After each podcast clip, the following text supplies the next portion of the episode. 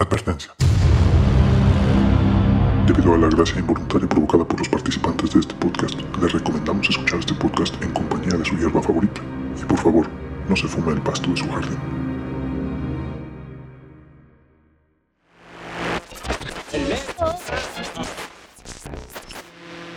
Hemos sido tolerantes hasta excesos criticados. Pero todo tiene un límite.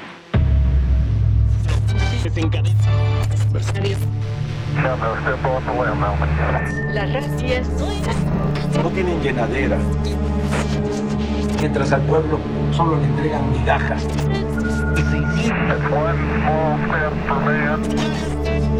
Frijol con gorgojo. I love the Mexican people and their spirit.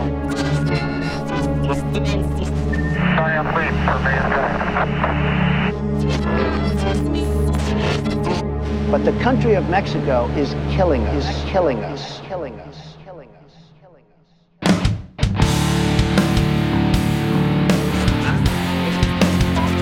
Nosotros queremos construir el socialismo.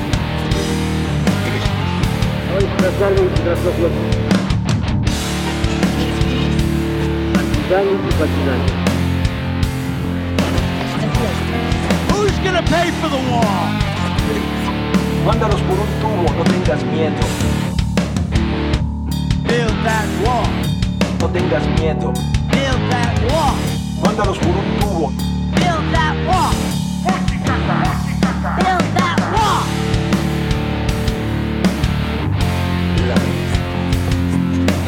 En este mismo lugar huele a azufre todavía.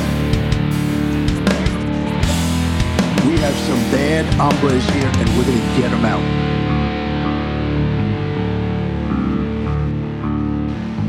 Huele a azufre. Pero Dios está con nosotros.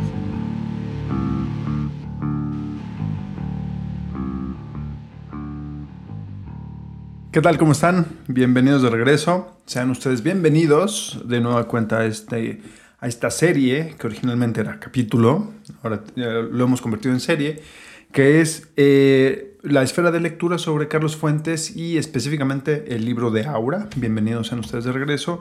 Me acompañan en esta mesa virtual redonda el heredero de, de bueno, quien sería el heredero de, de, uno de los personajes de Fuente, que sería Ixca Cienfuegos. Aquí lo tengo a José Luis Pérez Sandoval. Pepe, Ah. ¿cómo estás?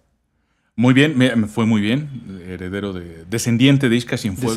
descendiente, en, en esta, descendiente literario. No, pues me fue muy bien. O sea, el primero Y que te llegó a la cabeza, llegó.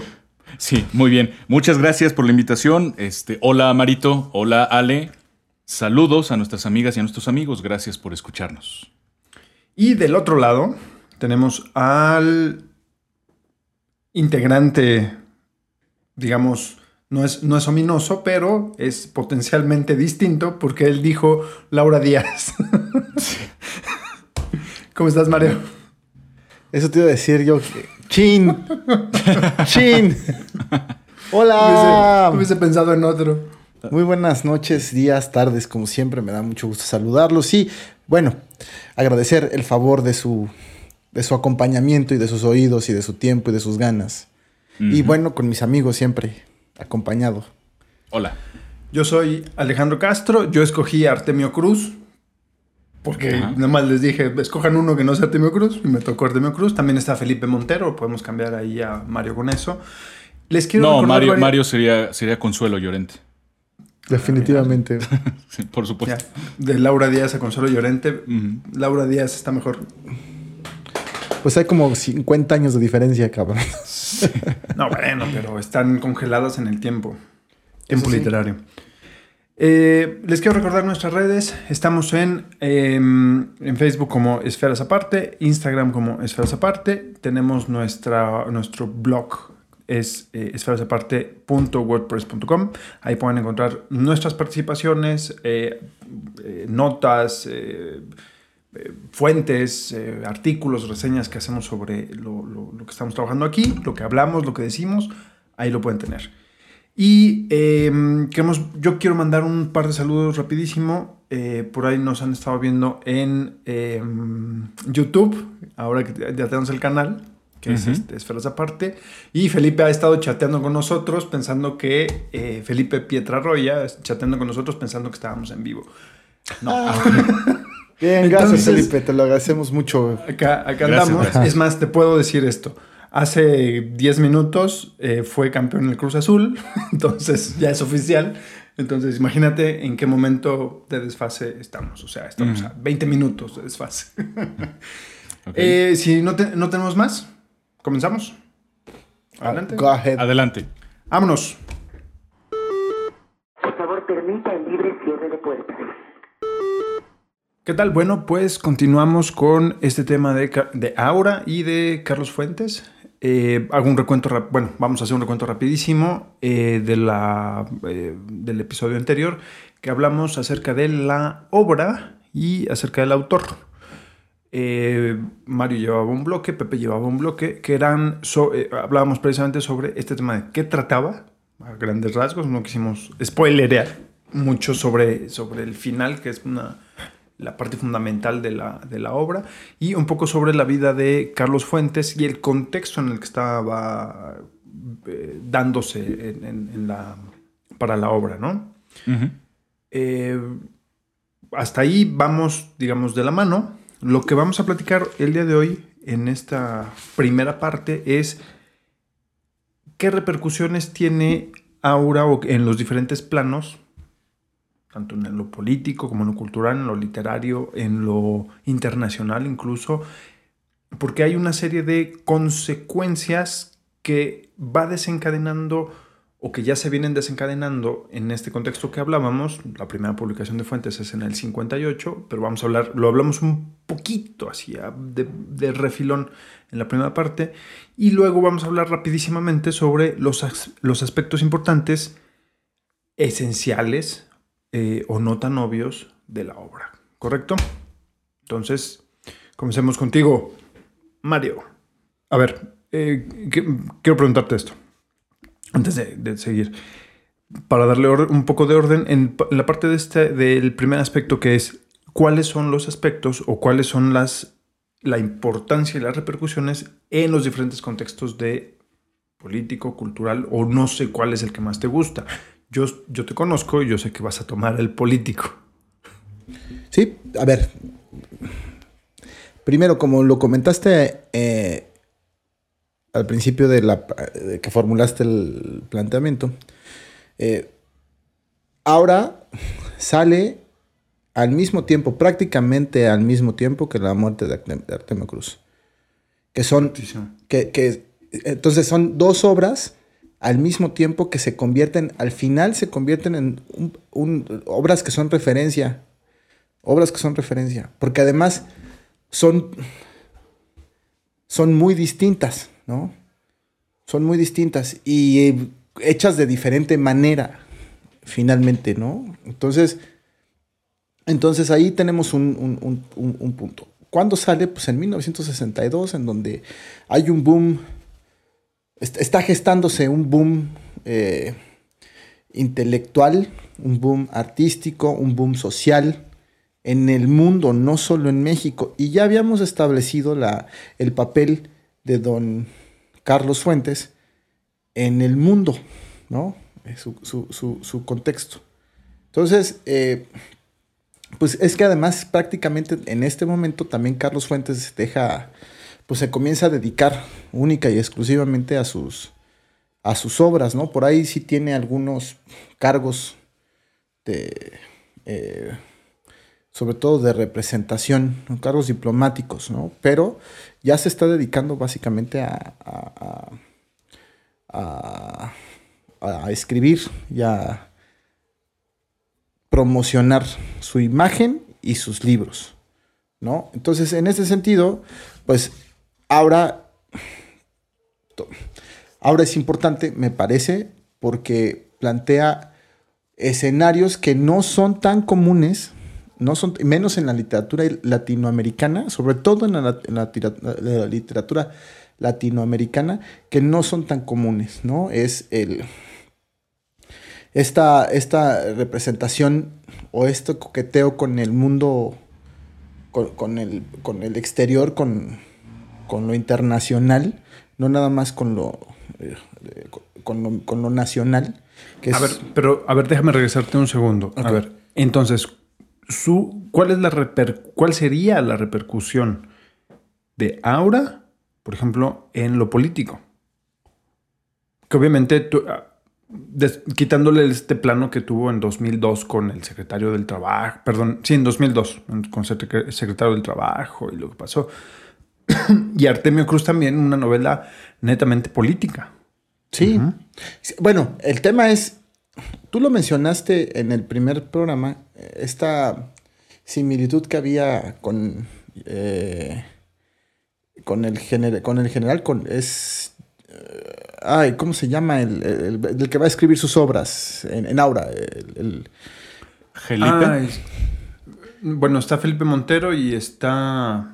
Felipe, no, Felipe es quien, va, a esc- quien las Sí. va a redactar, es nuestro, digamos, nuestro héroe, ¿no? el general, ¿no? El general, hablo del general. El general Llorente, no, no, Llorente, no el ese, general. el general Llorente, sí. Es que no no, el general de, de- Tú lo rico, rico y No, no, tú lo mencionabas que es una, es un guiño, es, eh, podríamos pensar que es Porfirio Díaz, ¿no? O sea, es este. Sí, sí, sí. es- vivió en Oaxaca, no dice que nació en Oaxaca, dice que vivió en Oaxaca, dice que estuvo exiliado, que tuvo una cercanía, tuvo una cerca, eso sí, tuvo una cercanía con, con, con, pues, con la corte de Napoleón, ¿no? Eh, incluso vino aquí, a- con- vino acompañando a, a Maximiliano, ¿no? Sale derrotado y se va, está exiliado y así, ¿no? Estas cosas. Pero bueno, esta este choque, este- esta denuncia, ¿no? Entre de, de las de, de estas, eh, ¿cómo decirlo? Contradicciones que hay en la vida, en la vida nacional y que están plasmadas en, en- en- en la obra, ¿no? Seguimos encontrando, seguimos encontrando estos referentes. Ya no es un referente de la revolución. Ya no, a pesar de que el, del parecido que pudiera tener eh, este personaje con, con, con un causante de la revolución, ¿no? Eh, pero tenemos, ya no tenemos, eh, es, un, es un parecido con algo, con una guerra todavía más atrás, ¿no? Con la guerra de, con esta guerra contra el imperio, ¿no? Entonces, eh, si tú lo comparas con el momento en el que sale, que es justo con, cuando saca Artemio Cruz, que Artemio Cruz es una, es una novela que habla sobre un personaje que se, pues es un hijo, un cachorro, un hijo de la revolución, ¿no? Este, una denuncia de, de, de, en qué se convirtió la revolución y sus, en qué se convirtieron la revolución y sus personajes, ¿no? Entonces es como un respiro, es, es como un respiro, ¿no? Es, no nada más voy a denunciar esto, voy a hablar también de otras cosas. eh, y bueno, pues ahora se convierte en una gran obra, ¿no? En un cuentito corto y en una gran, en una gran obra que además le sirve al sistema para presumir. Ahí están mis, mis intelectuales trabajando, ¿no? Y es, es resultado de, de la revolución y de lo que la revolución trajo, ¿no? Sí, se Eso cuelga me una parece. medalla, el sistema se cuelga una medalla que no le corresponde. como ¿no? todos, con, como con todos los, eh, pues no sé si no le corresponde, o sea, sí no le corresponde, pero sí, finalmente son, y lo hablamos la- el, el- lo hablamos el programa pasado, ¿no? Es qué tanto están, en realidad están alejados del sistema cuando además crecen al amparo del sistema, ¿no? O sea, ese es, ese es un tema, ¿no? Eh, ese es un tema. Además, recordemos que en los años. En la, en la postrevolución, inmediatamente en la postrevolución y todavía hasta los años 80, no, si estabas, no podías estar en el sistema, o sea, no podías ser parte del sistema sin ser, del- sin ser del sistema, de lo, que, de lo que lo creabas. La única opción que tenías era ser priista, güey. O sea, ajá. Y Sí, bueno, pero, y cachorro sí, de la revolución. que el prismo tenía, o sea, dentro de la corporación que era el prismo, Tenía cooptado pues todo. tenías pues, es- corrientes, tenías corrientes, tenías este, grupos políticos dentro del partido. O sea, el mismo pero, partido pero, pero, incorporaba. pero todo estaba, todo estaba. eh, No había para dónde hacerte, güey. O sea, ese, Sí, es, sí, es- sí. ese es el O sea- tema, ¿no? Era ahí, era la única ruta, pues sí. Pero incluso, por ejemplo, yo me acuerdo, eh, Jaime Torres Bodet, un secretario de, de- de gobernación, de educación, De educación. él postulaba que el cambio estaba dentro del sistema, diciendo, bueno, para los que somos, em, los pensadores de izquierda, nuestro mejor chance, nuestro mejor, eh, sí, nuestra mejor oportunidad para, para cambiar el sistema está dentro del sistema. O sea, esa que era esa es otra discusión, eh, que esa es otra discusión porque finalmente es, pues es una posición muy cómoda, porque además en realidad no se cambió nada. ¿Me explico? Sin embargo, no se cambia nada porque además te tienes que adaptar al sistema porque si no el mismo sistema te desaparecía. Es decir, estás, en- estás o sea, es, es comprensible, no es, eh, no, no estoy tratando de, de descalificar a nadie, ¿no? Es comprensible, el sistema es tan, tan, em- tan avasallador que lo cubre todo. Ajá. Es difícil pensarlo en este, en este momento, pero lo, lo cubría todo y todo lo podía. Y entonces la única forma de hacer las cosas era adentro del sistema. Y pues a la larga, pues eso de pronto, o sea, posteriori también te, te quita, pues no te, de- no te da mucho espacio para, Sí, libertad. para, ¿no? se- para se- y para separarte del mismo sistema, ¿no? Es, ajá, pues sí lo denuncias y lo platicamos, ¿no? Ajá, eh, la matanza del 68, pues sí, entonces hay una desbandada de diplomáticos que solo renuncian al cargo, ¿no? Pero no se separan del... No se separan No, del sistema. Bueno, ajá, Renuncian al cargo, sí. o sea, renuncian al... al, al, Al puesto. más no a la Más no a la dieta. al sindicato. Claro. Entonces, Pepe. esas cosas son, es, perdóname, nada más para eh, cer- cer- cerrar. Entonces, creo que es eso finalmente le sirve al sistema para decir, mira, y pues aventar a México para el mundo también en un momento en el que pues, México necesita salir, eh, salir al mundo, ¿no? Que lo vean, ¿no? Aunque seguimos en una sociedad muy cerrada. Pepe, ¿tú qué aspectos importantes ves en esto o qué repercusiones ves en estos Mira. planos? Político, literario, internacional, en esta proyección que dice Mario acaba de mencionar, Sí. que lanza el, el- el sistema mexicano o el, o el- el sistema político mexicano lanza a Carlos Fuentes para decir, miren lo que hacemos, como parte de este proyecto de Aura. Sí, fíjate que yo aquí voy a agarrar un tema un poquito más, este, un poquito más concentrado en la literatura, más, eh, más limitado a la literatura. Eh, Es más o menos así fue la, la respuesta que preparé. Este, me puse a pensar eh, cuál es el grado, digamos, de relevancia o como lo, como lo planteas tú en tu pregunta, ¿no? Eh, la repercusión. ¿Cuál puede ser una repercusión importante? Eh, y yo preparé la respuesta en el sentido más bien literario de la, tradición literaria mexicana. Eh, pero sí quiero hacer una aclaración. Digo, no estoy muy, muy seguro de que mi respuesta vaya a ser eh, buena. Igual y puedo estar equivocándome. Tiene que ver con el hecho de que no soy literato, eh, ni soy crítico literario especializado en esas, en esas cuestiones pero lo que alcancé a leer, además, tiene que ver con eh, esa lectura gótica que a mí me gustó bastante, y tiene que ver justo con el hecho de que lo que alcancé a leer, lo que alcancé a entender y lo que alcancé a ver del contexto artístico, del contexto específicamente literario eh, del- de Aura, de la publicación de Aura, eh, tiene que ver con el hecho de que probablemente Carlos Fuentes haya, le haya dado cierta estabilidad al, al desarrollo del género, del género literario en México. Yo creo que esa sería una, una repercusión que a mí se me antojaría revisar para ver si, si realmente fue así. Espero no estar exagerando la, información. ¿A qué me refiero con esto?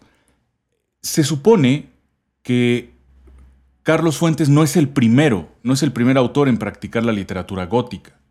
De hecho, ya por lo menos media década, si no es que toda la década anterior a Aura, más o menos, este, sobre todo la segunda mitad de los 50, se supone, según los especialistas, ya hay gente eh, cultivando el género gótico en México. De tal forma que cuando a Carlos Fuentes se le ocurre esta idea de Aura, ya hay un ambiente eh, de, literatura gótica en México, que es muy interesante porque eso yo no lo sabía. Es una cosa que, me, me- resultó bastante curiosa este, de, de ir adentrándome en eh, tratar de entender cómo era el contexto literario, el contexto estético en esa época, ¿no? Entonces, eh, no es el primer autor, Carlos Fuentes, en escribir una obra gótica en México. Hay un ambiente literario que ya está cultivando el, el género gótico cuando a Carlos Fuentes se le ocurre. ¿Quiénes son? Entonces, ¿Quiénes son?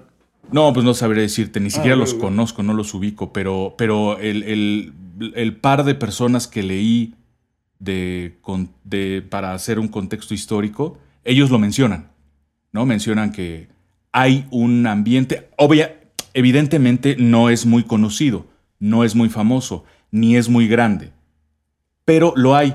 Y es probable que Carlos Fuentes haya visitado alguna reunión, estado accidentalmente en estas orgías que hacían y a alguien se le ocurrió hablar de vampiros, de, de terror, de cosas este, oscuras, de historias eh, que apelan a lo sobrenatural o al, o al- o al lado oscuro del- de los seres humanos. Y bueno, estas son características que tiene lo gótico, ¿no? Y que a él se le haya ocurrido entrar a ese, a ese género por vía de la brujería, como lo, como lo mencionamos varias veces en, el- en la primera parte de, este, de estos programas, ¿no? Entonces, ¿qué repercusión le veo yo? Bueno, que además esto también está, se supone que está eh, estudiado y está analizado, ¿eh? Después de Aura, el género literario se cultivó profusamente, fíjate. Incluso alcancé a ver, no la alcancé a leer por completo, pero alcancé a ojear, por lo menos, eh, a un autor, a un, un- profesor de literatura, que hizo una, ha hecho una compilación de literatura gótica mexicana. Y es un montón, ¿eh? son un montón de temas, perdón, son un montón de textos, son un montón de autores, y todos ellos son más o menos de los 70 en adelante. Quiere decir que en, el- en la década de los 80 y los 90, si no me equivoco, el género gótico tuvo, tuvo se, cultivó profusamente. ¿eh? Eh, quiero imaginarme que Aura tuvo algo que ver. Yo creería, debido al prestigio de Carlos Fuentes, me imagino que algo debe haber tenido que ver Aura en el desarrollo de esa cultura gótica de la literatura mexicana. ¿no? Más básicamente esa sería mi, mi idea. Lo planteo que- más, lo planteo con muchas dudas, ¿eh? no, no, quiero afirmarlo. Me hiciste recordar pero- una. Hace muchos años yo encontré un libro, era una edición. No necesariamente una edición perdida, más bien era un, un- un escrito un poco perdido sobre lo gótico en, en- en el contexto de los románticos. Entonces hablaba de los orígenes, eh, de- sobre los orígenes de las tendencias góticas al principio del romanticismo. Y en ese contexto tenías a, eh, obviamente, a Mary eh, Shelley, ¿no? La esposa del poeta Shelley. ¿Cuál es su nombre de pila? Bueno, ahorita lo busco. Em, Percy, Percy Shelley, que es otro, es un gran poeta. Entonces, hay una historia. El, libro es el rescate de un texto de- que, o de varios textos que hacen una reunión, es justo esta que estás mencionando, una reun- reunión donde está Lord Byron, un escritor Polidori, que es, este, si mal no recuerdo, es un italiano. El seudónimo es Polidori, no, no recuerdo el nombre de pila, pero está Mary Shelley, Per- Percy Shelley, y, se, y rentan o se van al... Ya, ya ves que en esta época de los victoria, bueno, pre-victorianos se iban al campo y el castillo o la propiedad de alguno de ellos. Entonces va una especie como de, en el equivalente moderno de un fin de semana al campo, a un castillo, y obviamente el 80% de los presentes literatos empiezan a contarse historias en la, en la chimenea, en esta tradición de, de contar. Y a ver, y porque una, una noche de tormenta, y entonces empiezan a contar historias y se ponen un reto. Cada Sí. uno Mm. de irse a dormir con las historias que se estaban contando, esta secuencia. No hay realmente una, eh, un documento o alguna certeza de cómo se da la reunión, pero se van con eso, eso sí está documentado, se van a dormir con la consigna de ir a escribir un, un cuento o la historia que estaban contando. La única que hace caso es Mary Shelley, que le nace la idea del, del monstruo. Del Frankenstein. Víctor Frankenstein y el- la creación del monstruo. Ahí nace la idea. Ese es el semillero de la idea. Y eh, Polidori hace una especie, es- él hace una historia de un protovampiro. No es. Drácula, no es este, no es un Nosferatu, pero es el- la- eh, uno de los primeros cuentos de los protovampiros, que es una reunión de este tipo, gótico, ¿no? Ahora, si tú empiezas a enlazar los puntos, esta reunión que es muy, bueno, no es tan famosa, pero tiene su, su, su sex appeal, digamos, em, que seguramente terminó esto en una fiesta pagana, orgía, algo medio extraño. Terminó en el de Camerón, güey, ¿no? Como- sí, alguna cosa medio, fuera de los documentos.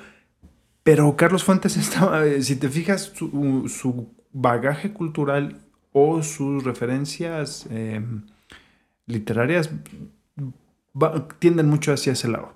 Es como, o sea, incluso que esta reunión no, no, fuera desconocida, ¿no? Y del otro lado, buscar ese tipo de reunión. ¿Cuántos lugares no hay en México para hacer este tipo de... no, y además, a ver, espera, los Además, Sí. Alejandro, eh, recordemos sus múltiples viajes a- y, y sus múltiples estancias en Francia, güey. O sea, seguramente, en, Eu- bueno, no solo en Francia, en Europa, ¿no? Y Sí. con la gente con la que, con la que se codeaba, con la que, entonces seguramente ahí tenemos ahí un gran semillero para de ideas, ¿no? Pero lo interesante, sí, concuerdo contigo, lo interesante es... eh, ah, porque también hay otro dato. Eso, te digo que me hace recordar esta reunión. Eh, no, no lo descarto porque sé muchas cosas durante el boom se replicaban. Incluso una de las críticas de Fuentes, hasta entre el...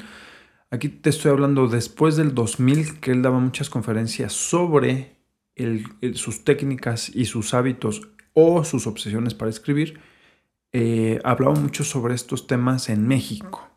Lo que no le gustaba de estas reuniones o cafés literarios, ¿no? Que todo el tiempo se hablaba de escribir, pero no se escribía. Todo el tiempo era de discutir un tema, un cuento, un contenido y, que- y no se formulaba un libro, un compendio. Esta, esta eh, cuestión del tallerismo lo criticaba muchísimo. Cosa que si lo remites a los 60 o finales de los 50 en la época de Aura, o sea, sabemos de talleres tal cual, talleres memorables, donde, por ejemplo, eh, Juan Rulfo participaba, el autor de, de Pedro Páramo y El Llano en Llamas, o eh, jefes o directores, o no sé cómo se llaman, jefes de taller, o no sé, talleristas, como eh, Arreola, ¿no? Arreola, Juan José Arreola. Entonces, tienes ese tipo de talleres en esa época que, y de los cuales eh, Carlos Fuentes no estaba alejado.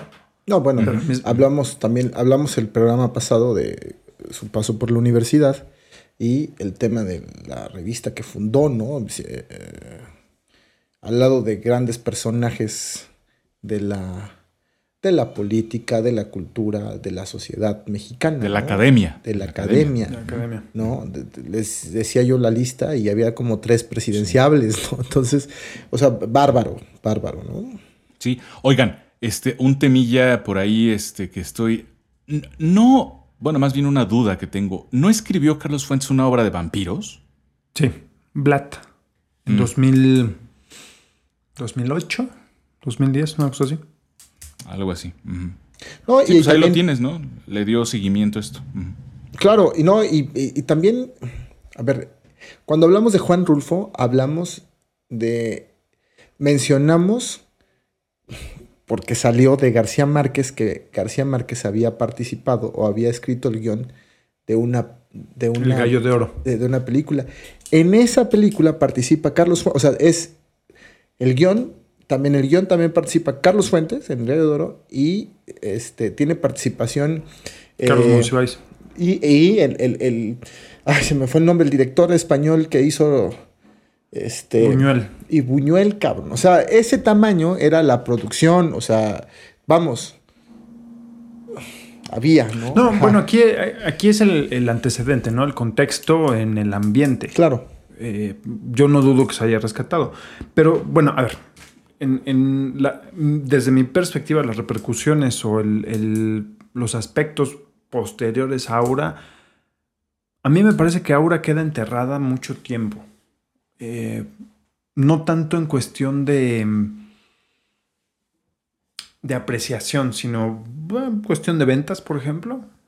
Y la apreciación, a pesar de que es de ser una obra importante, estamos hablando de que la magnitud de las otras obras de Fuentes, estamos hablando de La muerte de Artemio Cruz, La región más transparente, Terra Nostra, Cambio de piel, estas obras que son de gran envergadura, de momento cuando pone, y además son libros eh, pesados, o sea, pesados en el sentido de, de, de- Volumen. dos kilos de, de dos kilos de papel. Estoy hablando de obras gigantes. Y de momento te encuentras un, un libro. Bueno, es Que les López envíes Velarde, en, pero, en- en una hora, güey. O sea. pero ajá. ahora es, parece hasta panfleto de- del 68, ¿no? Oye, además enseñaste la suave patria, no seas mamón. La suave patria. Para que veas qué patriota soy. Ajá. Eh, o tengo aquí a Nájera mejor. Eh, entonces, cuando tú comparas o tienes ese contexto, tienes de momento esta- estas obras y tienes a Aura, que es, parece una- un panfleto de revista, pues se pierde. Se pierde. Y una de las, desde mi punto de vista, una de las cosas que lo rescata de este, no, no anonimato o, o esta, o este olvido, pero de momento le da este nuevo auge, es este problema con eh, Carlos Abascal en 2002, bueno, que fue secretario del Trabajo y después secretario de Gobernación. Y en 2002 tiene este problema. Ujú. Entonces ahí se rescata la obra y es cuando se rescata en cuestión de ventas. Cuando de momento incluso nuestra generación lo empieza a tomar en cuenta como, ah, mira, ahora ya la había leído, pero ahora, mira, no es, aquí hay una nueva edición. No, porque además te llama la elementos. atención, eh, o sea, es un momento interesante del mundo. Porque yo te iba a decir, no sé si está perdido, porque, por ejemplo, para mí fue tarea, tarea, o sea, libro de, de tarea en estas materias de literatura bueno, mexicana yo me- yo ahí- en la preparatoria, güey, o sea, en la Bueno, pero yo ahí me regreso a eh, Paco Ignacio Taibo II, ¿no? O sea, toda esta eh, lectura por obliga- obligatoriedad. No, sí, pero, de esas, es- para, para mucha gente es un acercamiento importantísimo a la lectura, güey. Ajá. Entonces, Sí. ¿Pero que la clase o ahora? No, eh, la clase, la clase que te, que te dan estas, est- est- que te dan estas, eh, y estas lecturas, ¿no? Entonces, pero a ver, espérame. Sí, y además, y- estoy de acuerdo contigo en el redescubrimiento, porque hay que contextualizar. Es justo el cambio de, el cambio de régimen, es decir, salimos de este, el cambio de- no de régimen, el cambio de partido, de diferente partido a- en la presidencia Eso y sí. el control, ajá, la, que significa necesariamente la llegada de un nuevo grupo ajá, con una ideología completamente diferente, bueno, sí, diferente, Sí, claro. completamente Hay diferente. una visión distinta, claro. Ajá, con una, comp- eh, teoría, eh, con una visión totalmente diferente de, de- de país, de moral, de- de costumbres y de visión.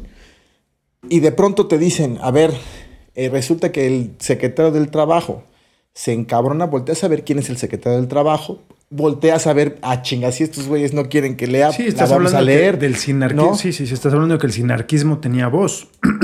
Claro. El sinarquismo que había quedado enterrado durante 70 años. Escondido, pero es- eh, enterrado, y no, es que ese, ese es otro tema, ¿no? Escondido. Oculto, ¿no? En el sistema, güey, porque nunca se sol- nunca se sol- el sistema no, estaba enquistado, o sea, sí, estaba Claro, enquistado, pero no claro. era una discusión Claro, pública. claro. Entonces, este y bueno, o sea, si consideras que el catolicismo, o sea, la relación con el Vaticano se retoma hasta el 91, 93, no recuerdo.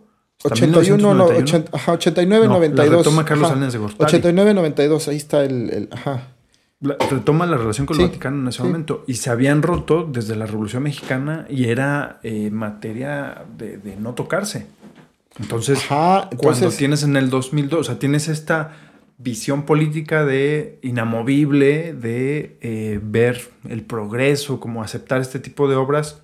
sin- aunque no estuvieras de acuerdo, pero sin meterte. Porque eran las que presumías, justo. Eran las que eran. Sí, producto del sistema. y Ajá, de momento ajá. tienes en el 2002, 2005 estas críticas desde el poder hacia una obra que ya estaba, digamos, consagrada, desde mi punto de vista. La no- obra y el no autor. olvidada. No, no, no, Carlos Fuentes. La obra y el autor, claro. ¿Cómo? Sí, ¿Cómo el consagrado la obra y el consagrados la Ah, obra no, y el no, autor, ¿no? No, me refiero a aura. Aura Sí. como, como, como elemento aislado. Pues estaba ahí, no olvidada, pero estaba, digamos, atrás. Atrás. Era, era el último libro del estante. Como, desde mi punto de vista, Los Días Enmascarados no la debió haber publicado. Desde mi punto de vista. Pero bueno. No, y espérame, nada más para eh, redondear, justo, a ver, yo les, de- les decía cuando, cuando eh, iniciamos el, el- el programa, es, se está gestando, se está gestando, no solo en el, mu- bueno, en el mundo, pero en México se está gestando un movimiento cultural, social importante, que, ajá, que viene a, que termina de reventar, porque ya no cabe en este sistema, en el 68, ¿no? Y entonces vienen otros cambios, vienen otros cambios que tienen que ver, ahí yo, por ejemplo, le diría a Pepe, pues no está, no está tan, no es tan descabellado lo que dices, en tanto que después del 68 y durante los 70 vivimos una época en la que hay muchos, muchos cambios, ¿no? Incluso la misma, políticamente la- el, el mismo sistema se pues, está pandeándose, ¿no? Sí, sí, Ajá. sí, sí. Entonces es, es muy interesante porque tiene que ver. Está todo, todo Junto con conectado. Todo está conectado. Pepe, a ver, Sí. de, lo- de lo que tú revisaste, ¿qué aspectos importantes o qué aspectos relevantes, esenciales, no son tan obvios en la obra? Específicamente en la obra. O no sé si en todo fuentes, pero que tú digas, ¿sabes Ah. qué? Esto, esto no está tan visible, no es tan público y hay que tomarlo en cuenta, porque es importante. Pues mira, sí. Este. pues aquí un poquito la, la respuesta va a estar ahí medio forzada, pero bueno. Yo creo que hay un aspecto de Aura que me llama mucho la atención. Tengo entendido que a los especialistas también, pero tal vez a la gente que no necesariamente es especialista en literatura, quizá le pase de largo. eh, Y a mí me parece un rasgo muy interesante, que es el estilo de escritura, el estilo narrativo de Carlos Fuentes. Específicamente su narración en segunda persona. Es algo, yo desde que la leí por primera vez, había algo, no supe entenderlo en ese momento. Hoy que la volví a leer, bueno, para la preparación de este programa que la volví a leer, ya supe que justamente era eso, era la cuestión de la narración en segunda persona, ¿no? Que es como un giro estilístico que quizá la gente no pueda percibir, no necesariamente perciba de primera instancia, y sin embargo le da un toque muy especial a la novela. ¿no? Creo yo que es un, es un aspecto este, importante, eh, aunque la gente no necesariamente lo entendamos a la primera, o aunque no reparemos en ello a la primera, ¿no? Pero ahí está. Y, es, y ha sido, por cierto, ¿por qué lo considero esencial? Porque ha sido muy discutido en los círculos literarios. Cómo narra en segunda persona la historia y cómo pareciera descubrir, no sé, tampoco sé si es la única novela mexicana escrita en segunda persona. A lo mejor hay No, algunas bueno, otras novelas. Artemio Cruz también está en segunda persona. Ok, sí, entiendo, pero. Pero. eh, Pero Artemio que- Cruz está hablando siempre de, de- de Artemio Cruz, güey. O sea, es decir, No. eh, eh, en Artemio Cruz. eh, eh, eh, en Artemio Cruz estás, eh, eh, eh, estás, es- está, narrando, están, están hablando siempre del personaje y cómo se ve desde afuera el personaje, ¿no? Y lo que está viendo a su alrededor, ¿no? Es este. No, pero a ver, no, pero ahí tiene, o sea, en, en Artemio Cruz tienes dos voces. Tienes el narrador, que es tercera persona, omnipresente, y Artemio Cruz en segunda persona. De hecho, la, bueno, no quiero spoilerar, pero la segunda, el cierre de la obra es en segunda persona. que es este, este círculo, este, este yin yang o esta serpiente mordiéndose la, la cola. En Aura también, o sea, tiene segunda persona y mm, de hecho Fuentes no lo admitía, pero no, o sea, en segunda persona hay, que yo recuerde, está, eh, de hecho lo revisé yo también para la- la, mm, el capítulo, está Maquiavelo. O sea, no hay muchas, no sé No es, si hay común, muchas... no es común y no es tan No- fácil, ¿no? Ahora, literarias, o sea, literarias, el recurso literario de- usando la segunda persona es difícil, porque además es una voz que, que te quita, te, te- no te quita, te pone un ritmo distinto. Que te impacta, o sea, leer, a mí me llamó mucho la atención el- cuando empiezas, estás leyendo el periódico, te- fumando, te- ajá, estás desayunando y estás hojeando el periódico, a chinga, qué pedo, ¿no? o sea, sí es, sí es Sí una sorpresa, ¿no? Sí, sí es una sorpresa, ¿no? Había un personaje de... de- había había un, un programa de comedia en los noventas que era La Caravana, donde participaba Víctor Trujillo, que es Broso, y Ausencio Cruz. Y tenían una... Que es Margarito. Margarito. Pérez. Eh, Margarito Pérez, esta, esta, este sketch, ¿no? Del, De que- Chabelo. del, del mexicano que nunca ganaba en los programas de concurso. Y tenían un, un personaje que se llamaba la cámara borracha, que era una segunda persona. O sea, la, la- digamos, en, en- tanto en teatro como en el lenguaje cinematográfico, siempre tienes el, eh, la, ter- la cuarta pared, ¿no? Que es el narrador y entonces tienes este punto no obvio. Y entonces aquí tenías la cámara borracha, donde te aparecían las manos, aparecía la cámara y te aparecían las manos con un tipo que traía una... En esa época era la famosísima Cuba. Traía su Cuba y estaba hablando, traía, sus, traía, traía un highball, que era un, el vaso largo. Aquí en México, bueno, para los que nos escuchan de otro país, el highball es el highball, pero se mexicanizó al highball. Es el vaso largo de- para el whisky o para los, los, este, espirituosos.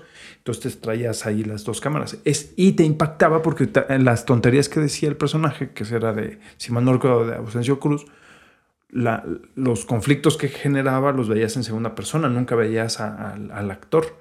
Entonces, te- te- era, de hecho, yo creo que no funcionó tan porque no, no era Es tan- difícil, es no era difícil. tan agradable. Es difícil. Lo, lo tienes con ahora. Es difícil porque es así.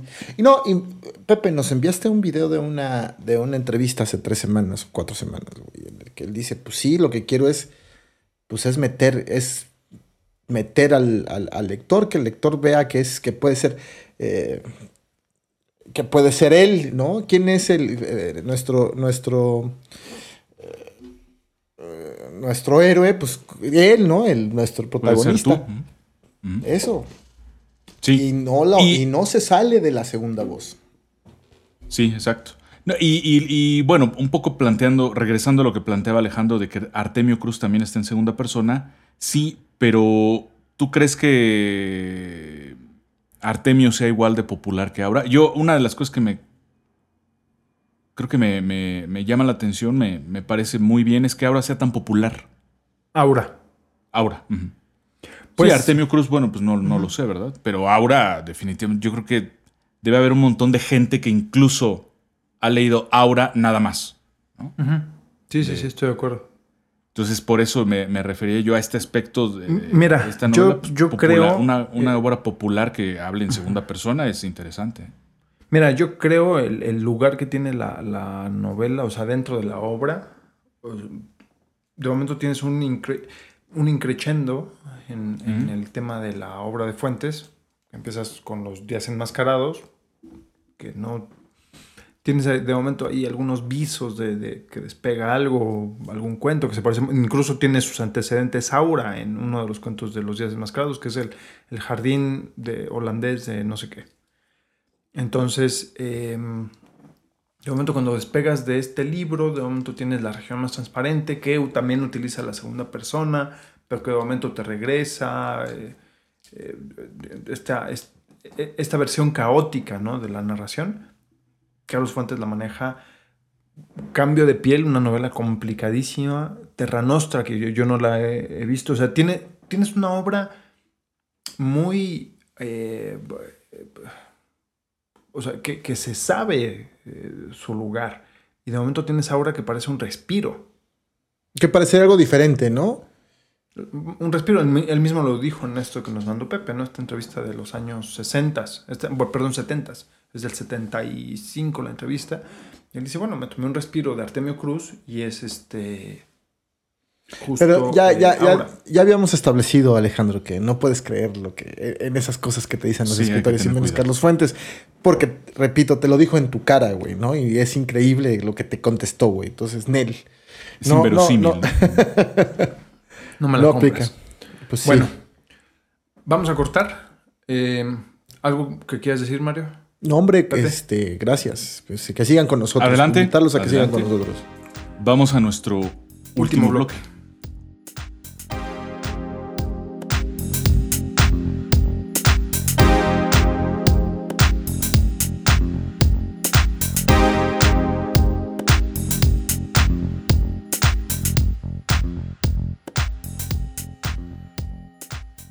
amigos? Bienvenidos de regreso a este último bloque de esta última serie sobre Carlos Fuentes, específicamente Aura. Y me siguen acompañando, como toda esta serie y como todos estos programas, Ixca Cienfuegos, Cienfuegos, alias José Luis Pérez Sandoval, también alias also known as Pepe. ¿Cómo estás, Pepe? Muy bien, contento de regresar y vamos ya poniéndole punto final a este programa, ¿no? Y del otro lado tengo a este mafioso peligroso, acá, also known as Laura Díaz o Alex Red. ¿Cómo estás?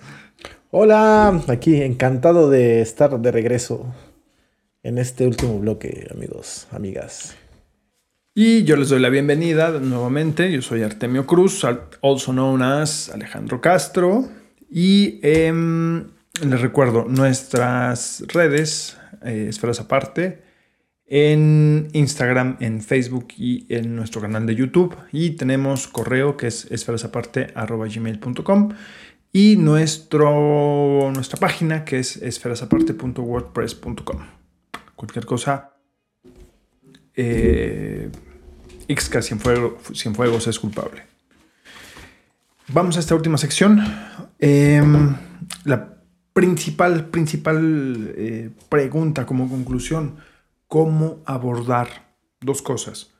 Digamos, dos preguntas en una, así rápido, como combo. ¿Cómo abordar a Carlos Fuentes y o cómo abordar Aura? ¿Qué recomendaciones tenemos? Pepe, Pues mira, este. Pensando en tu pregunta, en el guion que nos mandaste antes de hacer el programa, eh, yo creo que lo, lo que a mí se me ocurre responder es que hay que abordar a Fuentes como un autor de una gran cultura, un hombre culto, un intelectual mexicano importante, y con un estilo literario, eh, a mi parecer, difícil. ¿eh? Yo creo que la, la- literatura de Fuentes es un poquito dura, son, son temas complejos, son sus formas narrativas. Continuando un poco con lo que decíamos en el bloque anterior, las, cómo buscaba él permanentemente estar contando de distintas maneras, cómo estar eh, utilizando distintos recursos, este, de pronto enredando un poquito la historia, eh, yéndose por caminos no necesariamente convencionales. Entonces la- la- el resultado es una literatura dura, de pronto quizá un poquito enredada, eh, compleja, a veces más compleja de lo necesario, pero bueno, seguramente habrá cosas muy disfrutables. Eh, en ese sentido, mm, híjole, este, va a ser un poco, un poco eh, inadecuado a lo mejor, ¿no? Dedicar un programa a Aura y terminar concluyendo, pues es que Carlos Fuentes no es precisamente mi literato favorito, sobre todo si lo comparo con José Emilio Pacheco, con Juan José Arreola, pero, pero pues, ¿qué se le va a hacer, no? Este, sí, Es obligado, ¿no? Ajá. Sí, claro, es, es obligado. es, es un autor obligado, desde luego. eh, una de las grandes estrellas de la literatura del siglo XX en México, pero pues eso no le quita lo, lo complicado, ¿no? De repente sí quería escribir unas obras quizá demasiado vanguardistas o algo por el estilo, y sí resulta un poco, eh, un poco complejo. No es exactamente mi literato predilecto, pero efectivamente es obligado. Y una cosa que me gustaría también un poquito tocar, esto se aleja un poco de Aura, pero bueno, lo voy a hacer. Sus ensayos, paradójicamente, son muy disfrutables, ¿no? Este, a diferencia de la obra literaria, que es un poco dura, es un poco difícil, en cambio, el ensayo eh, de, Carlos Fuentes, que escribió también muchos y, de manera eh, incluso muy diferente a su literatura, son muy disfrutables sus ensayos. Entonces, ¿cómo abordar a Fuentes? Yo diría que con paciencia. ¿no? Es un autor complejo, con un estilo difícil, duro, y yo diría que hay que tener paciencia para abordar a, Carlos Fuentes. Y luego, ¿cómo abordar Aura? Bueno, este eh, no es, no, no, tengo mucha certeza de esto. Justo como, como la literatura de Fuentes es, me, resulta un poquito dura, un poquito indigesta, pues no la he leído toda, la verdad. Pero yo creo que Aura, ¿cómo abordar Aura? Bueno, Aura, Aura creo que es una de sus obras más asequibles, ¿no? Aura sí es muy, muy disfrutable. No sé si porque sea breve, no sé si porque lo hizo él muy relajado, porque lo que quería era un divertimento, un, como ustedes lo han dicho, un respiro. Bueno, él mismo lo dijo, ¿no? En aquella entrevista. Escribí ahora como, como para tomarme unas pequeñas vacaciones de, todo lo demás. Se ve que hasta él mismo se le complicaba de pronto un poco la tarea de, escribir, ¿no? Pero eh, Aura, en cambio, quizá por esa misma razón, porque lo hace un poco más alivianado, Aura es muy asequible yo diría que en cierto sentido Aura es como una especie de isla en la, en la obra de Carlos Fuentes, ¿no? Y este. Y yo creo que. Eh, a, ver, no quiero decir que sin Aura nadie conocería Fuentes, no. Fuentes es Fuentes con o sin Aura. Pero eh, sí es una buena llave de entrada a la literatura de, de Carlos Fuentes, tal vez. Ahora, ¿no? Abordarlo como una excepción, tal vez. Correcto. ¿Tú, Mario? Fíjate que yo, yo, yo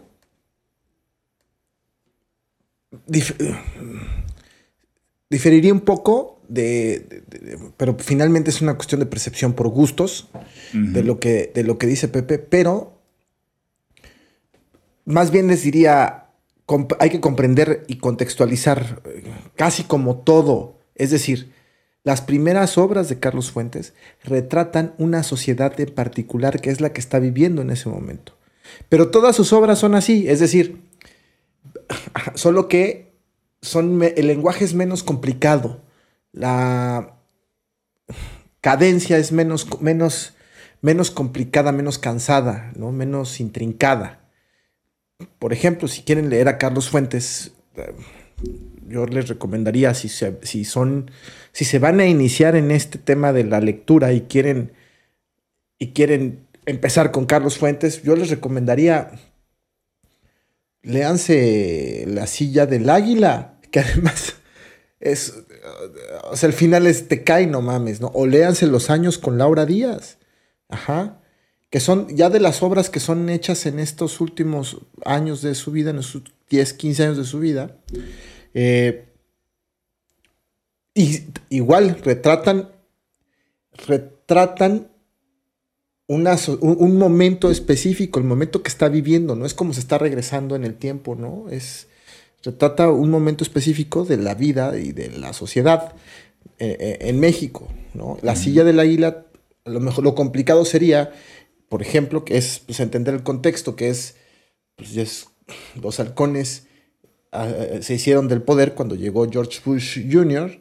A, la presidencia de Estados Unidos, ¿no? Y fueron los que gobernaron y los que hicieron todo el desmadre que armaron los, los primeros 10 años del, del, del, inicio del, siglo, ¿no?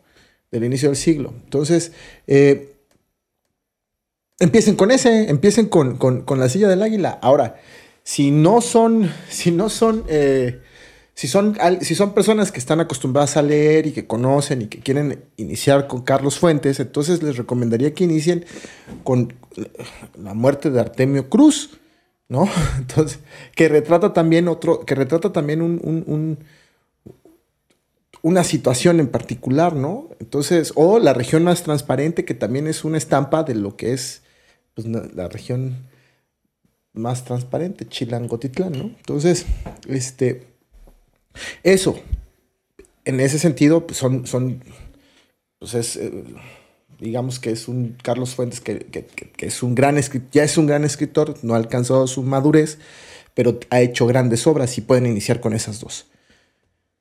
Complicado, sí, pero no es cansado. Eso sí tiene que no es, que, que no es cansado. Y se van a encontrar sorpresas como la que comentamos el, el- el- el- programa pasado, ¿no? Este tema de esos guiños que se hacen con, esos cameos, dijo Alejandro, ¿no? Que hace con Carlos Fuentes, ¿no? El- Lo que les decía de la mamá grande, que es un, ese es un... Con Gabriel, ¿no? Con Lean, Gabriel García. lean, lean, lean, lean, lean, ¿no? Ujú. Y bueno, finalmente, ahora es un cuento muy sencillo, muy rápido. ¿Por qué es cuento? Es un cuento, es un cuentito, pues. O sea, es, una, es un relato corto, ¿no? De- de- es una historia corta, un cuentito corto de algo que nos. Ajá, que difícilmente creías que, que- que creerías que sucede. Y es muy entretenido, a pesar de, de, pues de todas estas características que hemos señalado. Es muy entretenido y es muy fácil. Coincido con Pepe, es muy fácil de digerir. Entonces, pues también pueden, pueden leer eso. Pero, y ojo, retrata, retrata la ambientación, retrata el contexto incluso en el que está viviendo en ese momento, ¿no? Es una, es la Ciudad de México en los años 60, ajá, y de ahí para atrás, ¿no? Digo, claro, ¿no? Lo que pasa es que en la silla del águila sí futurea, ¿no? Ya en los 2000, ¿no? Ya se, atreve a decir, a futurear, ¿no? Afortunadamente lo que, lo que, lo que según él podría haber pasado no pasó, pero futurea. Y eso es un ejercicio interesante. que- pero, pero eh, eh, eh, eso es retratar, es ver. la- digo, yo soy chilangazo, ¿no? Y me encanta cuando eh, conocer cosas de mi ciudad todo el tiempo, del lugar de donde soy. Y descubrir la Ciudad de México, la- esta descripción que hace del centro, de, de las calles del centro, Donceles, para ser más específico, si no me equivoco, eh, pues siempre te lleva. Siempre es ver, grato, ¿no? Oye, Pepe, ¿y tú qué recomendarías antes y, o, bueno, más bien, antes y después de, de leer Au- Aura? Siendo Carlos, o sea, por un lado, ¿qué recomendarías de fuentes antes de leer Aura? ¿O no recomendarías nada? ¿U otro libro? Y después de Aura, ¿qué recomendarías de, fu- de fuentes u otro libro? Híjole, pues este. Yo no. Digo, si la gente tiene interés en, en leer la literatura de Carlos Fuentes, pues adelante, ¿no? Eh, Obvio. yo, la neta, la neta, la neta, yo de Carlos Fuentes recomendaría la ensayística. Yo, O sea, tú mandarías, por ejemplo, en un.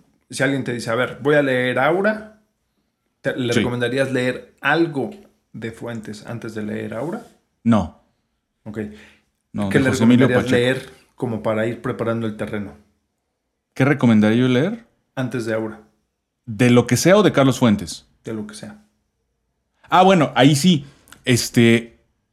Quizá esta persona yo le diría, mira, quizá tienen razón los críticos cuando dicen que Aura pertenece a la tradición gótica. Entonces tal vez te interesen otras cosas del gótico. Eh, incluso como parte de un. De, de- de cultura general, como una especie de prueba de cultura general que uno tiene que pasar. A lo mejor la literatura gótica mm, de las primeras novelas, ¿no? El Castillo de Otranto, eh, Frankenstein, Drácula, eh, Edgar Allan Poe. Eh, dicen que también hay gente que ubica en ese, en ese lugar al el retrato de Dorian Gray, creo. Este, Dr. Jekyll y Mr. Hyde. Es decir, eh, yo diría que Aura sería un pretexto muy chido, muy bonito, para adentrarse a la literatura, literatura gótica, ya sea antes o después. ¿no? Entonces, ahí es el punto. Después de Aura, ¿qué recomendarías? ¿También gótico o cambiarías el...? Sí, profundizar, profundizar. Eh, yo le diría a la persona, oye, ¿y ya has leído de la tradición gótica? Si me contesta que no, le diría, pues a lo mejor te interesa, ¿no? Este, todas estas que acabo de mencionar. Y si me dice que sí, pues ya le diría, pues una de dos, o, o lees otras novelas de fuentes o lees a otros autores. ¿no? Pero ya no ya- recomendarías nada. ¿Tú, Mario? No, después que lean lo que quieran. El tema es que no dejen de leer. Lo que les recomendaría es eso.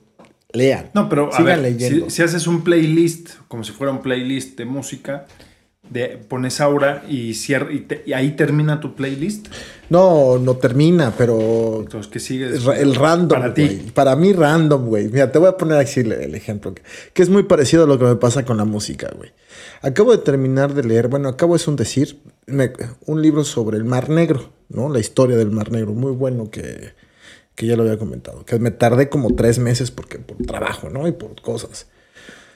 Después de eso, me leí Aura, porque pues íbamos a preparar el programa y porque me pareció muy bien. Y después de eso me puse a leer un libro de política que tengo acá atrás.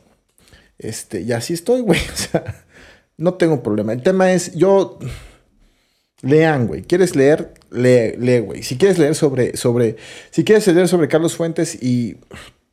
Este, lee sobre lee, lee- de Carlos Fuentes, güey. Si quieres leer sobre García Márquez, lee sobre literatura latinoamericana, lee la literatura latinoamericana. ¿Quieres leer gótico? Lee gótico. Pero el tema es que no dejes de leer. Ajá, eso es lo que se lo, lo- que recomendaré siempre. Ajá. Antes, pues también es. También es. eh, eh, pues les recomendaría bueno, que leyeran. qué bueno que para aquellas personas que estén indecisas que leer después de fuentes, con estas malas recomendaciones estas que les estamos dando. No, hombre, que el, el tema es que lean. Pues que, ajá, hay un cho- Mira, No, el- hay o sea, si tantas estás en cosas. el, a ver, hay está- tantas cosas. imagínate la escena. Estás en Hay el tantas cosas que leer. de una librería y de momento dices, ah, voy a, estoy escuchando, voy a, com- aquí tengo Aura y ahora ¿cuál sigue? Random. Ok. Sí, güey, random. Güey, hay tantas. Hay tantas cosas. Así, en serio. Pues- Termina de leerla ahora, vete a una. Si no tienes, si no tienes una biblioteca en tu casa, vete a una librería y voltea a ver qué quiero leer. Este. Te vas a encontrar con tantas cosas que, que leer. Lee, güey. O sea, no dejes Mario. de leer. Ajá. Tú eres random. Yo soy random, güey. Yo soy random. Y está chido. Y la verdad es que me va bien y estoy muy contento con mi, con mi randomness, güey. Entonces, el tema es que no dejen de leer. Ahora, si quieren antes de entrar ahora como que les da miedito, y que es un, es un libro cortito, pues mira, la verdad es que yo les recomendaría que si no les da tiempo de leerlo, se vayan a Esferas Aparte, al, canal, al podcast de Esferas Aparte, le pongan de la temporada pasada, la primera temporada, el, Totalmente. el, el capítulo 19, y escuchen lo que platicamos sobre Pedro Páramo. Y, Totalmente. y entonces, y, y- y hasta ganas de leer Pedro Páramo les van a dar y después se chingan ahora, ¿no? Y, Entonces, y van. Totalmente. Entonces, eso sí se los puedo recomendar. Escúchenos. Escúchenos en Pedro Páramo. Muy bien. Bueno, pues es creo que todo lo que tenemos para Aura, Carlos Fuentes, eh, Ramdonés eh, de parte de Mario. eh, Pepe dice que no lean a Carlos Fuentes, eh, so- salvo Aura. Y última pregunta. ¿Qué lugar tiene Aura en sus anaqueles? Sí, sí. me lo- Mira, mis libros están aquí y ahora está aquí. Muy bien. Qué mamón. Rando- Ramdonés. Ese fue un meme que dice, eh, lo tenía que sacar. No, no. Pues, te digo que en, en mi caso, ahora fue un libro que leí en la prepa. En la prepa. Y lo traía yo ahí en el, en- en el radar. ¿Qué es la prepa? La el high school, ¿no? Es después de este periodo entre los 15, es de escuela entre los 15 y los 18 años. Bueno, 19 para los que nos gustó tanto. Entonces, ajá. Este. eh, y ah, lo traigo aquí con. Lo, lo llevo conmigo, en serio. No sales sin, sin él. No salgo sin ¿Tú, aura. Pepe? ¿no? Ah, muy bueno, no salgo sin aura. ¿Tú, Pepe? ¿En qué lugar de tu estante? Pues mira, está en Pa- el lugar para- de los libros. Para nivelar el librero. Está en el, en, el, en el lugar de los libros queridos. No necesariamente en el de mis favoritos, pero sí en el de los queridos. Este. De hecho, en el libro de los. En el, perdón, en el nivel o en el lugar de los libros queridos, más bien yo tendría dos libros que me gustan, que, que yo incluso los llegué a leer varias veces, eh, de ensayos. El tiempo mexicano y el nuevo tiempo mexicano. Eh, son eh, libros que recogen ensayos que él fue elaborando, ensayos socioculturales, políticos, eh, históricos, etc. Y este, eso sí los tengo yo en mi, en mi digamos, en mi anaquel de libros eh, casi favoritos. Sobre todo porque en su momento, cuando yo estaba chavillo y empezaba a formar mi personalidad ideológica, mi personalidad política, etc., Carlos Fuentes sí ocupó un lugar muy importante para mí. Por lo menos durante esa etapa. Ya después, ya no. Hoy podría decirte que ya no. Pero en aquella época sí, este, sí, para mí era, era interesante leer a Carlos Fuentes y para mí era importante ver que un señor de ese tamaño se refiriera a cosas que a mí también me importaban, ¿no? Como la justicia, como hacer crítica a los partidos políticos que no hacen lo que les corresponde, eh, en fin, un montón de, de cosas que hacen que esos libros hayan sido muy referenciales para mí. Eh, ahora, pues sí lo quiero, pero, pero los otros más bien sí son muy mis favoritos, ¿no? La parte ensayística que, repito, eh, disfruté mucho más que la, que la literatura, ¿no? Eh, de hecho, te cuento una anécdota rápidamente para ir cerrando mi, mi intervención. Eh, eso, cu- cuando, cuando andábamos de groupies nosotros, que fuimos a ver tanto a Carlos como a Gabriel García Márquez como a José Saramago, que estuvieron en los festivales estos que hacían en la ciudad, y que los fuimos a ver en sus conferencias en el Colegio Nacional, en el centro histórico, ahí en el edificio de, en la sede del Colegio Nacional. En Donceles. By en the way. By the way. Ajá. Por cierto, ajá. Por cierto, este, ajá. em, sabíamos que iba a haber firma de autógrafos, ¿no? Entonces llevábamos libros de Carlos Fuentes. Yo, los dos libros que me llevé, con eso yo creo que respondo la, pregunta. Uno fue El Tiempo Mexicano y el otro fue El Nuevo Tiempo Mexicano. ¿Se acuerdan que fuimos creo que dos años eh, eh, consecutivos? El primer libro que, que- que me llevé fue El Tiempo Mexicano y al año siguiente me llevé El Nuevo Tiempo Mexicano. Esos son los libros que tengo autografiados.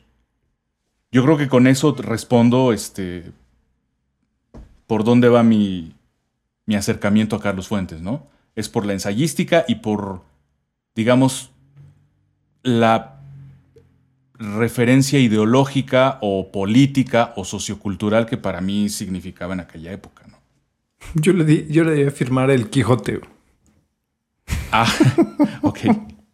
Bueno, de- debe, haber, debe, haber, debe habértelo aceptado de buena gana, ¿no? Porque No, era de muy hecho, fan del fue, Quijote, ¿no? o sea, no, obviamente lo firmó y de hecho lo guardo y lo guardo especialmente por eso, porque él- yo sabía desde esa época que, o por lo menos él decía que leía el Quijote cada año, ¿no? Que lo revisaba Ajá, y no sé qué. Entonces, eh, ¿Sabes quién también, a, a quién también le escuché esa declaración? También eh, ¿Sobre él el Quijote? decía- sí, leerlo todos los años, cada año. A Germán Dehesa. Mm, Ok. A, a Germán Dehesa. ese prócer de la patria. Mm. Germán de esa en el. Bueno, ya ahora ya no tiene ese- esa relevancia ¿va? que tuvo hasta el 2000. Ajá, sí, No, Era lo tuvo hasta que se murió.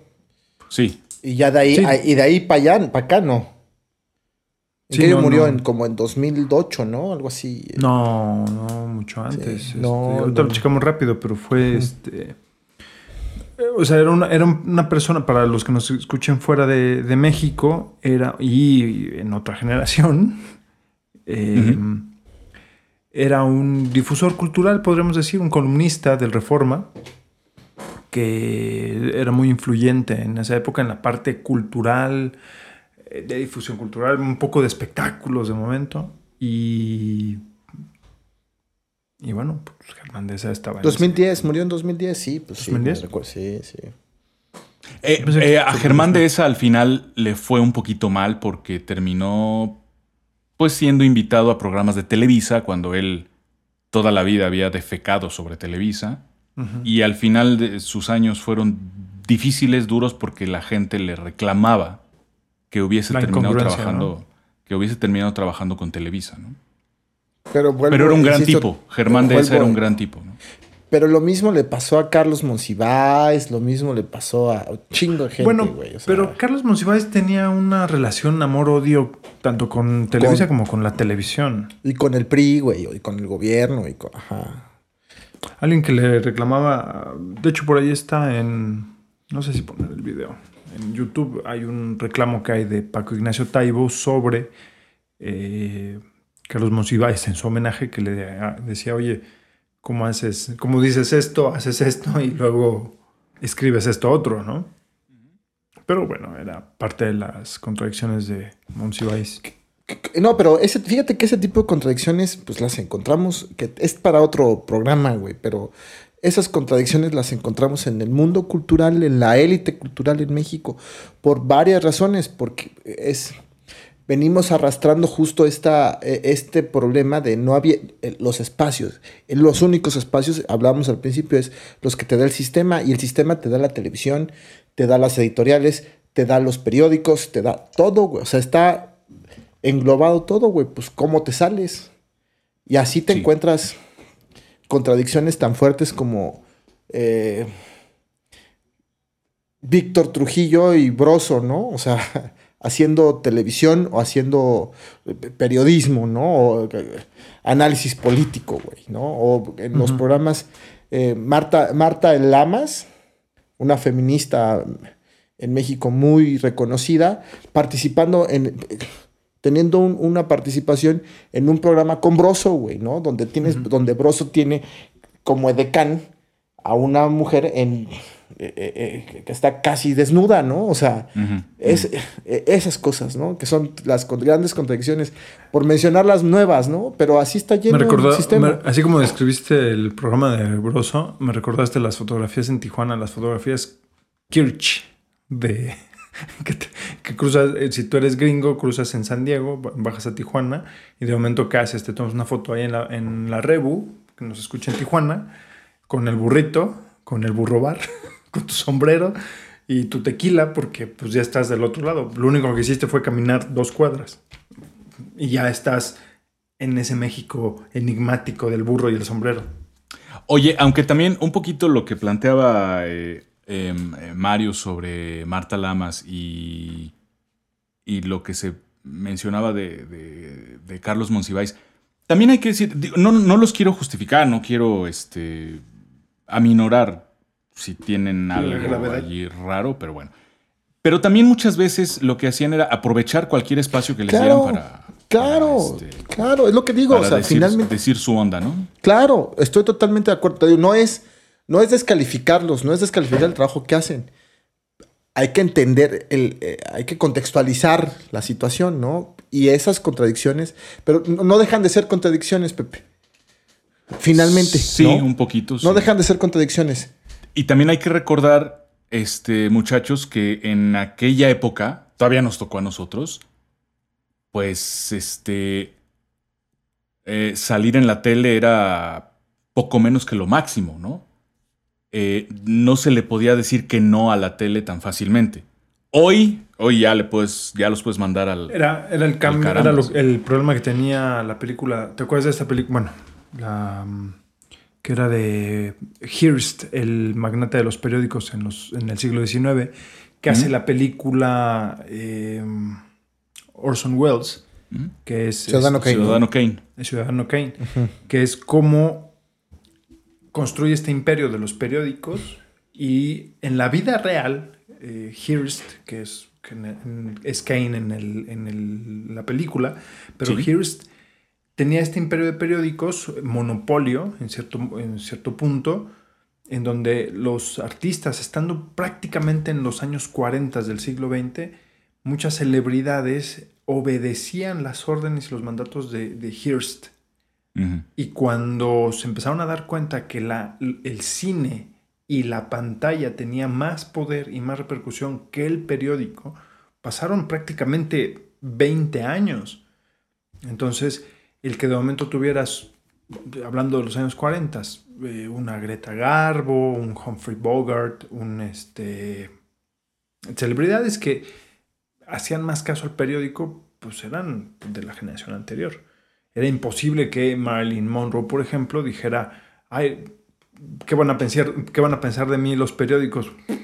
Le valía cacahuate, o sea, tenía la, la imagen como fuerza. Y pasaba en México. Tenías el monopolio de una, finales del siglo XX, tal vez una y media, dos televisoras. No como en Estados Unidos, que te- tienes en la cantidad de televisoras, ¿no? Canales locales, güey, ¿no? para empezar, ¿no? Que son independientes.